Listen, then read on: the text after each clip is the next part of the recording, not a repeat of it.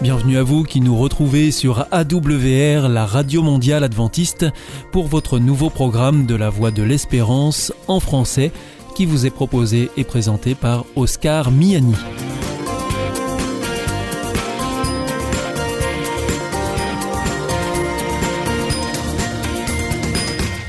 C'est donc parti pour les 30 prochaines minutes ensemble. Merci de votre fidélité à la voix de l'espérance. Vous êtes toujours plus nombreux à nous écouter sur les ondes, par Internet ou aussi grâce à votre téléphone. D'ailleurs, je vous en rappelle tout de suite les numéros qui ne sont absolument pas surtaxés. Si vous voulez nous écouter depuis la France, vous composez sur votre téléphone le 01 80 14 44 77. Si vous voulez nous écouter en dehors de France, vous faites le 0033 puis le 1 80 14 44 77. Et si c'est depuis les États-Unis, vous composez le 1 712 432 9978. Aujourd'hui, nous vous proposons votre rendez-vous santé avec le docteur Jean Lincey. Ensuite, ce sera votre nouveau rendez-vous avec Alexis Masson, philosophe pour l'émission Épistéo et pour finir un temps de réflexion avec le pasteur Pierre Péchou dans la chronique que vous connaissez bien maintenant. Il s'agit de Vers d'autres cieux. Mais tout de suite, pour commencer, voici Sentez-vous bien.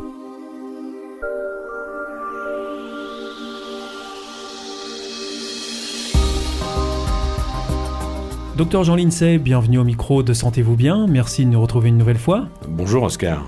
Alors je rappelle que vous êtes directeur d'une thèse sur les 21 grandes causes du mauvais fonctionnement du cerveau. Et vous venez nous parler régulièrement de découvertes. Et aujourd'hui vous allez nous parler de la caféine. Alors de quoi s'agit-il, euh, docteur Jean Eh bien ce que je vais vous raconter aujourd'hui va montrer à quel point la biologie, la médecine sont précises. Et à quel point on peut comprendre beaucoup de choses de notre fonctionnement grâce à ce que la, science est en train de nous donner. Et ça, c'est grâce à la caféine, donc bah, Là, aujourd'hui, on va prendre la caféine comme exemple. C'est un bon exemple de ce qu'on sait sur la caféine. Alors, ça se trouve dans un livre remarquable qui s'appelle La dopamine dans tous ses états, qui a été écrit par le professeur Jean Costantin. La dopamine dans tous ses états. Tout est passionnant là-dedans. Et nous allons parler seulement d'un tout petit passage de, de ce livre qui concerne la caféine. Et alors que nous dit le professeur Jean Constantin sur la caféine? Ben Vous savez qu'il y a des gens qui aiment le café et d'autres qui ne l'aiment pas. Oui. Eh bien, on, on, comprend pourquoi. Ah, on sait pourquoi certains l'aiment et d'autres non. Eh oui, eh oui, oui. Voilà, je, et, c'est quoi la raison alors? Eh bien, c'est voilà. C'est que quand la caféine euh, arrive au foie, il y a une fraction euh, plus ou moins importante qui va être amputée d'un groupe méthyle, un CH3 elle va être déméthylée, la caféine. Et cette déméthylation va donner une naissance à une molécule qui s'appelle la paraxanthine. la paraxanthine est différente de la caféine. La, caféine est anxiogène et la paraxanthine est anxiolytique. On a observé que l'appétence ou l'aversion, c'est-à-dire soit le fait qu'on aime la caféine ou qu'on ne l'aime pas, est liée à l'activité du cytochrome 1 à 2. Alors, faut que nos auditeurs n'aient pas peur. Hein. C'est un peu pointu là. Hein. non, pas du tout. C'est, on a tous des cytochromes. Vous regardez sur Internet, cytochrome, c'est jamais qu'une enzyme. Quoi. Voilà. Bon, il n'y a pas de quoi se rouler par terre, hein, si j'ose dire. C'est, c'est pas, pas compliqué. Au, au, service de cette transformation de la caféine en paraxanthine. Soit il y a beaucoup de cette enzyme qui fait la déméthylation, soit il n'y a pas beaucoup de cette enzyme, et à ce moment-là, la caféine reste intacte. Si la caféine reste intacte, on aura affaire à quelqu'un qui n'aimera pas le café parce que c'est anxiogène, ça, il va se sentir pas bien. C'est-à-dire que ça provoque une réaction en lui qu'il n'apprécie pas du tout. Voilà, il va établir et ça c'est en automatique dans le cerveau. Il a même pas, à, il ne se le dit pas. C'est son corps qui le lui dit en direct, en dehors de la parole. Il, il, essaye une fois, ça le rend anxieux, il est pas bien, il dit j'aime pas le café, puis c'est tout. Et euh, il en ça, lui, ça me réussit pas, quoi. Ça me réussit pas, voilà, mmh. c'est mmh. tout. Et euh, à contrario, si euh, il a de cette enzyme, la cytochrome, ça va lui provoquer une, une, anxiolyse. C'est-à-dire que euh, ça va lever l'anxiété, il va se sentir détendu, il va se sentir bien, donc il va aimer le café. Et donc, euh, boire du café quand on le supporte mal, c'est mauvais pour la santé ou ça change rien Alors au final que vous le supportiez ou pas, de toute façon, il y a une dose maximum de café qu'il ne faut pas dépasser, au-delà de laquelle on a ce qu'on appelle du caféinisme c'est-à-dire tout un tas de symptômes, euh, nervosité, mauvais sommeil, et cette dose est fixée à 1 gramme euh, par jour. Ça représente combien de café Oh, par si jour voulez, ça représente une dizaine de, de petits cafés. Quoi. Ça- on l'atteint très vite dans le monde moderne parce qu'il y a de la caféine non seulement dans le café, mais il y en a dans le thé, il y en a dans le chocolat, il y en a dans toutes les boissons euh, sucrées, euh, Énergisante énergisantes ou pas, ce qui fait que les gens peuvent rapidement arriver à- à- au seuil, sans compter qu'il y a la variabilité individuelle. hein. Oui. Donc il y a énormément de gens qui sont euh, au-dessus du seuil. Alors ce qui est très intéressant, c'est que les fumeurs de cigarettes sont souvent des grands consommateurs de caféine. Ça va de pair souvent? Ah oui, et le fait, on comprend pourquoi, là encore, parce que le fait de fumer induit l'enzyme de la transformation de la caféine en paraxanthine. C'est-à-dire que quand vous fumez, vous allez fabriquer plus de. Quand vous prenez votre café, vous allez prendre, ça va donner plus de paraxanthine, c'est-à-dire un anxiolytique. Donc vous allez vous sentir bien. Et de surcroît, la caféine, pour faire simple, c'est un peu plus compliqué, mais on peut retenir qu'en gros, la caféine détruit la nicotine. Ce qui fait que quand vous prenez du café, pour que le cerveau ait sa dose de nicotine, Il faut fumer plus. il faut, fu- il- il faut fumer plus.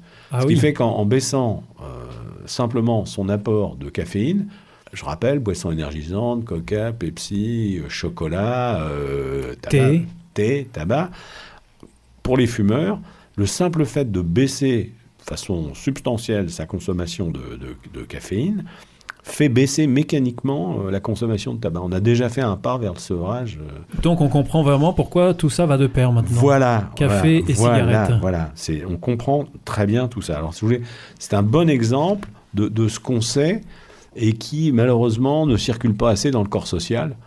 Euh, parce que ce type d'explication, si elle était suffisamment diffusée, contribuerait puissamment à faire baisser la consommation de tabac et aussi éviterait euh, les caféinismes qui ne sont pas si rares que ça dans la société. hein. Il y a quand même beaucoup de gens qui ont des sommeils mauvais, qui ont des états de nervosité parce qu'ils prennent trop de, de- de caféine. C'est très banal et il n'y a aucune prévention là-dessus. hein. Personne n'en parle, ou très peu. Quoi. Et ce qui est fantastique, ce que je trouve formidable, c'est que on a tous les moyens, tout est expliqué. On peut expliquer très simplement, de façon euh, rationnelle, euh, tout ça. Et ça, c'est vraiment un, espoir pour l'humanité de, se comprendre de mieux en mieux. Et avec cette, caféine, on a un bel exemple de ce qu'on sait euh, aujourd'hui. Alors, je recommande bien sûr la lecture de ce livre. La dopamine dans tous ses états, vous découvrirez beaucoup d'autres choses passionnantes sur vous-même. Livre du professeur Jean Costantin. Voilà, merci docteur Jean Lincey, c'était Sentez-vous bien et on se retrouve bientôt pour une prochaine chronique sur la santé. Merci, au revoir. Au revoir Oscar.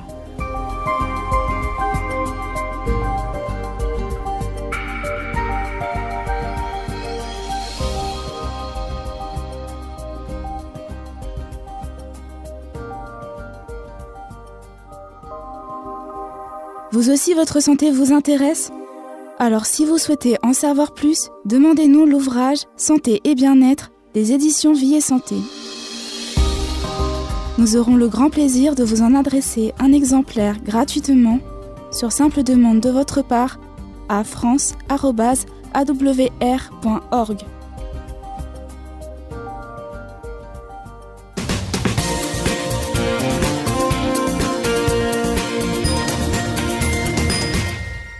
Vous êtes toujours à l'écoute de la Radio Mondiale Adventiste et c'est votre émission La Voix de l'Espérance qui vous est présentée par Oscar Miani et toute l'équipe pour vous accompagner jour après jour. Juste avant, c'était Sentez-vous bien que vous retrouverez dès demain sur cette même antenne. Si vous souhaitez avoir notre grille des programmes ou bien si vous voulez vous adresser à nos invités, eh bien il vous suffit de nous adresser un mail à france@awr.org ou alors par courrier à IEBC, La Voie de l'Espérance, boîte postale 100 77 193 Damary-Lélis, CEDEX. C'est maintenant l'heure de poursuivre avec votre émission Épistéo avec le philosophe Alexis Masson et nous terminerons avec le pasteur Pierre Péchou pour sa chronique Vers d'autres cieux.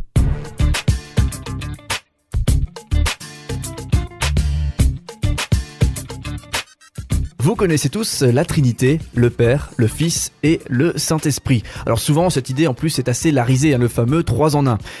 Est-ce que la Trinité est cohérente? On va s'interroger sérieusement aujourd'hui avec le philosophe Alexis Masson dans cette émission Épistéo. Alors pour commencer, qu'est-ce que c'est que la Trinité? Alors, la doctrine de la Trinité, c'est d'abord une doctrine qui est spécifiquement chrétienne et qui affirme que Dieu est un être unique en trois personnes. Alors, qu'est-ce que ça veut dire? Eh bien, ça veut dire déjà que les chrétiens sont monothéistes. Il n'y a qu'un seul Dieu. Là-dessus, les chrétiens sont parfaitement d'accord avec les juifs et les musulmans. Il n'y a qu'un seul Dieu. Les chrétiens sont monothéistes. En revanche, contrairement aux juifs et contrairement aux musulmans, les chrétiens disent que Dieu n'est pas qu'une seule personne, mais trois personnes. Et ça, c'est une affirmation qui est vraiment spécifiquement chrétienne, qu'on ne retrouve dans aucune autre religion. On pourrait dire, ça ressemble tout de même à l'hindouisme dans lequel il y a ce qu'on appelle le trimurti, ce qui signifie trois formes, c'est-à-dire que la divinité se manifeste différemment selon chacune de ses fonctions. On a par exemple Brahma euh, pour la création, Vishnu pour la préservation ou encore Shiva pour la destruction. C'est-à-dire que Dieu se manifeste sous différentes formes en fonction euh, tout simplement de ses fonctions. Mais pour les chrétiens, euh, il n'en va pas du tout de même. Pour les chrétiens, le Père, le Fils et le Saint-Esprit sont des personnes complètes. Ce ne sont pas des fonctions, ce sont vraiment des personnes qui sont distinctes et qui malgré tout sont toutes égales toutes sont des personnes divines. Donc on le voit bien, euh, l'affirmation chrétienne de la Trinité est vraiment une affirmation très spécifiquement chrétienne qu'on ne retrouve nulle part ailleurs. Et du coup, est-ce que c'est pas contradictoire d'affirmer que Dieu est à la fois un et qu'il est à la fois trois? Alors, c'est vrai que des fois, pour ridiculiser les chrétiens, euh, on dit que pour les chrétiens, 1 plus 1 plus 1 égale 1. Ce qui, évidemment, d'un point de vue mathématique, est absurde. Ce à quoi il faut répondre que bien entendu, euh, il faudrait peut-être revenir à l'école. À l'école, on nous enseigne que l'on n'additionne pas les torchons et les serviettes. Quand il y a deux notions qui sont différentes, on ne peut pas les mélanger. Et là, il en va de même en ce qui concerne la Trinité. On ne dit pas qu'il y a un être plus un être plus un être qui est égal à un être. On ne dit pas non plus qu'il y a une personne plus une personne plus une personne qui est égale à une personne. Ce sont des notions différentes, la notion d'être et la notion de personne. Il n'y a qu'un seul être, mais il y a trois personnes. Ce sont deux notions différentes. Pour les chrétiens, Dieu est un être tripersonnel. Et à cela, par conséquent, il n'y a pas de contradiction. Mais du coup, là, ça reste un petit peu abstrait. Comment est-ce qu'on peut se représenter donc un, être euh, qui serait justement qu'un seul être, mais euh, trois personnes en même temps? Alors c'est vrai qu'on n'a pas l'habitude de rencontrer des êtres qui sont trois personnes. On a plutôt l'habitude de voir des êtres qui par exemple sont non personnels, euh, impersonnels, par exemple une pierre, c'est un être mais qui n'est pas une personne. On voit également euh, des êtres qui sont une personne, qui n'ont qu'une seule conscience, par exemple un homme ou une femme. On voit également, c'est très rare, mais il arrive que l'on voit euh, des cas assez particuliers d'êtres qui sont plusieurs personnes, euh, qui peuvent être deux personnes. Je pense notamment aux siamois dicéphales, c'est-à-dire des personnes qui sont siamois, mais qui ont deux têtes. Il n'y a, a qu'un seul être, il n'y a qu'un seul corps, mais il y a deux têtes. Et donc par conséquent, il y a deux consciences. Donc là, on a un être qui est plusieurs personnes. Alors évidemment, ce cas de figure est, lié à des difficultés congénitales. Euh, aucun siamois ne l'est par nature, c'est-à-dire c'est un problème euh, lié à la génétique. Mais on pourrait parfaitement euh, imaginer un être qui serait donc par conséquent plusieurs personnes par nature. Et c'est en reposant sur cette hypothèse que des philosophes tels que Morland et Craig proposent une analogie entre la Trinité et Cerbère. Alors Cerbère, c'est quoi? C'est un chien dans la mythologie grecque qui est tricéphale, c'est-à-dire il a trois têtes. Donc euh, ce chien n'est qu'un seul corps, il n'y a qu'un seul être, mais pourtant dans la mesure où il a trois têtes, eh bien il a trois consciences. Mais de la même manière, on pourrait dire que Dieu est un être. Alors certes, Dieu n'est pas un corps, Dieu n'est pas un chien, bien entendu, euh, Dieu n'est pas matériel, c'est un être spirituel. Mais dans cet être spirituel, il y a trois consciences. par conséquent, on le voit, ça reste quelque chose de tout à fait plausible. Euh, la Trinité n'est absolument pas incohérente, mais bien au contraire.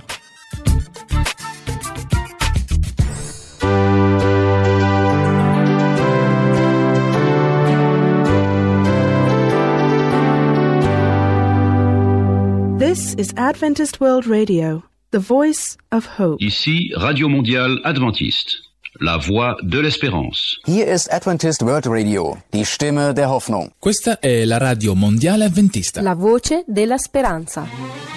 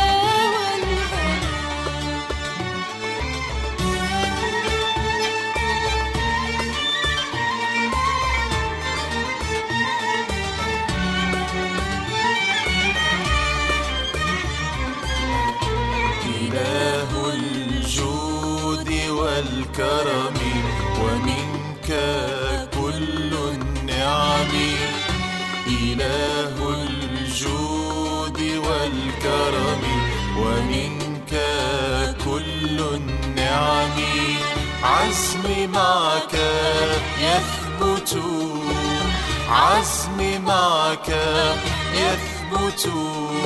إن سرت ربي أمامي. أنت لي خير عزاء. أنت يا رب الرجاء. أنت لي خير أنت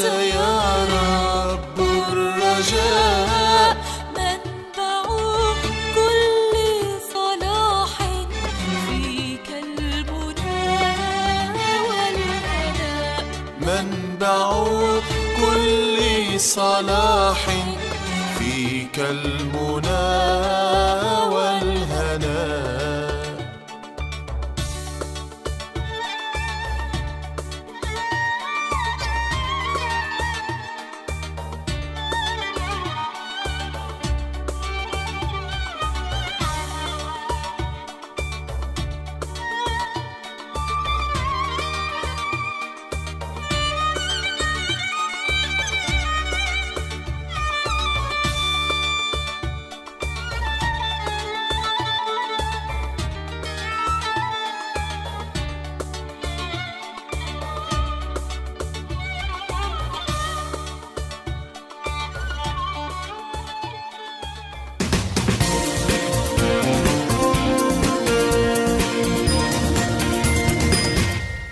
Ici, c'est toujours la Radio Mondiale Adventiste. Vous êtes à l'écoute de la Voix de l'Espérance avec Oscar Miani au micro et toute l'équipe.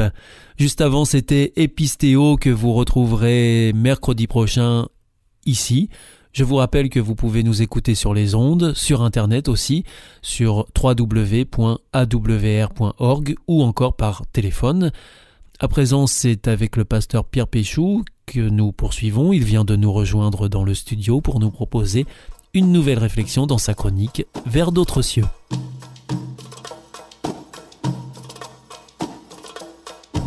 Bienvenue à l'écoute de notre émission Vers d'autres cieux. Nous sommes aujourd'hui en compagnie du pasteur Pierre Péchou. Bonjour. Bonjour Oscar, chers auditeurs, bonjour. Merci de nous rejoindre une nouvelle fois à ce micro. Vous nous invitez à nous arrêter sur un passage que vous sélectionnez dans la Bible afin de nous apporter une réflexion. Et aujourd'hui, vous nous proposez de prendre un texte qui se trouve dans la troisième lettre de Jean. Très courte lettre, hein, qui n'a même pas de chapitre, c'est juste 15 versets.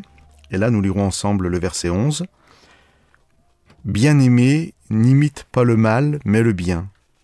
Celui qui fait le bien est de Dieu, celui qui fait le mal n'a pas vu Dieu.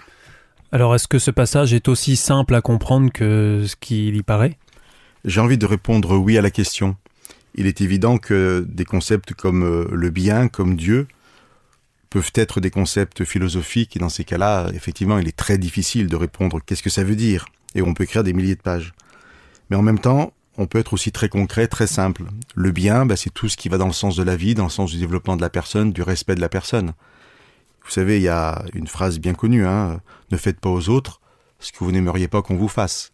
Et je pense qu'en grande partie, ça peut définir le bien. Et quand moi j'agis, eh bien, euh, si je ne fais pas quelque chose à quelqu'un que je n'aimerais pas qu'on me fasse, bah, peut-être je vais lui faire du bien, parce que j'aimerais qu'on me fasse du bien.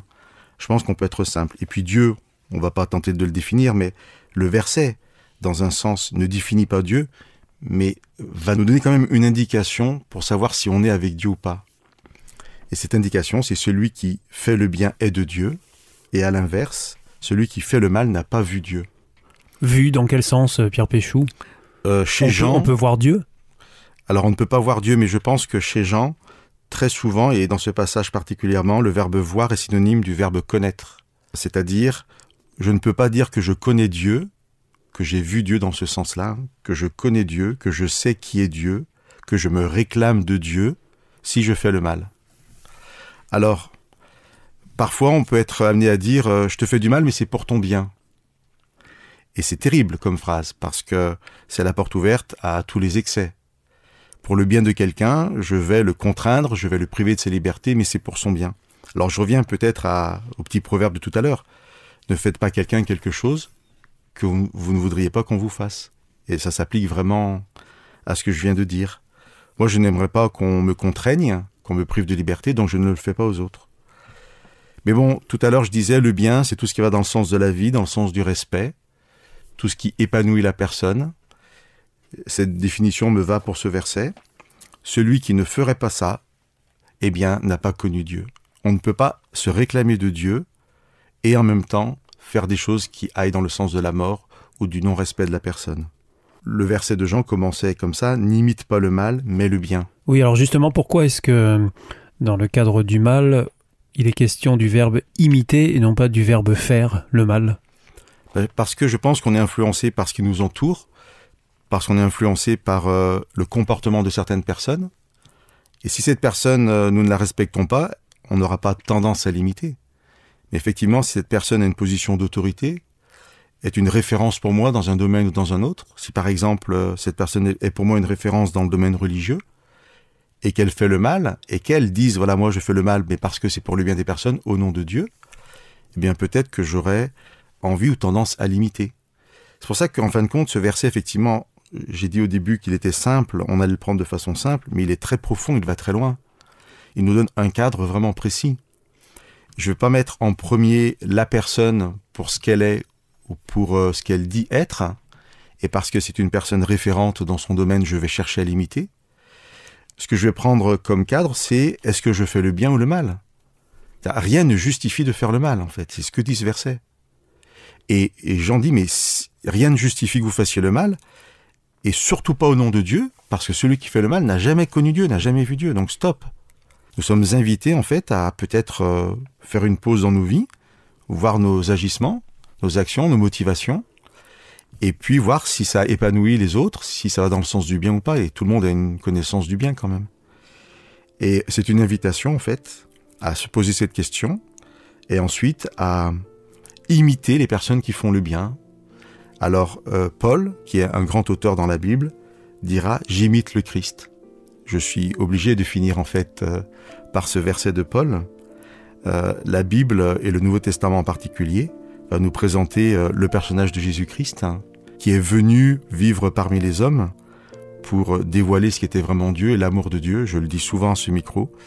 Et ça sera mon invitation pour chacun de nos auditeurs de pouvoir, à travers la lecture des évangiles, rencontrer ce Jésus et pourquoi pas l'imiter parce qu'il était toujours dans le bien et l'épanouissement de l'autre.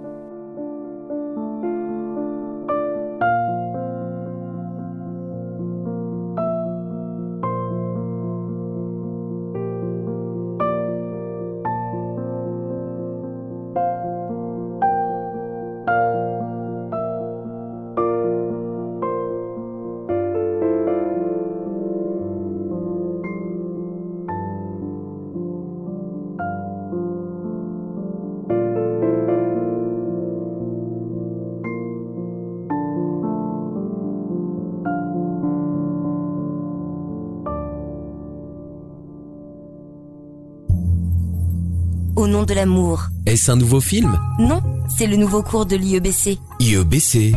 Oui, l'Institut de l'étude de la Bible par correspondance. Tu vas sur le site www.iebc.org et tu découvres tous les cours gratuits. Tu as raison. Au nom de l'amour, ça vaut la peine. Ce cours m'a vraiment interpellé. www.iebc.org. Notre émission est maintenant terminée. C'était la Radio Mondiale Adventiste, la voix de l'espérance. Je vous donne rendez-vous dès demain à 4h30 sur les 6045 kHz bande des 49 mètres, à 8h sur les 15145 kHz bande des 19 mètres et à 20h sur les 9515 kHz bande des 31 mètres et tout ça bien sûr en temps universel. Je vous souhaite une très bonne continuation, que Dieu vous bénisse. À demain.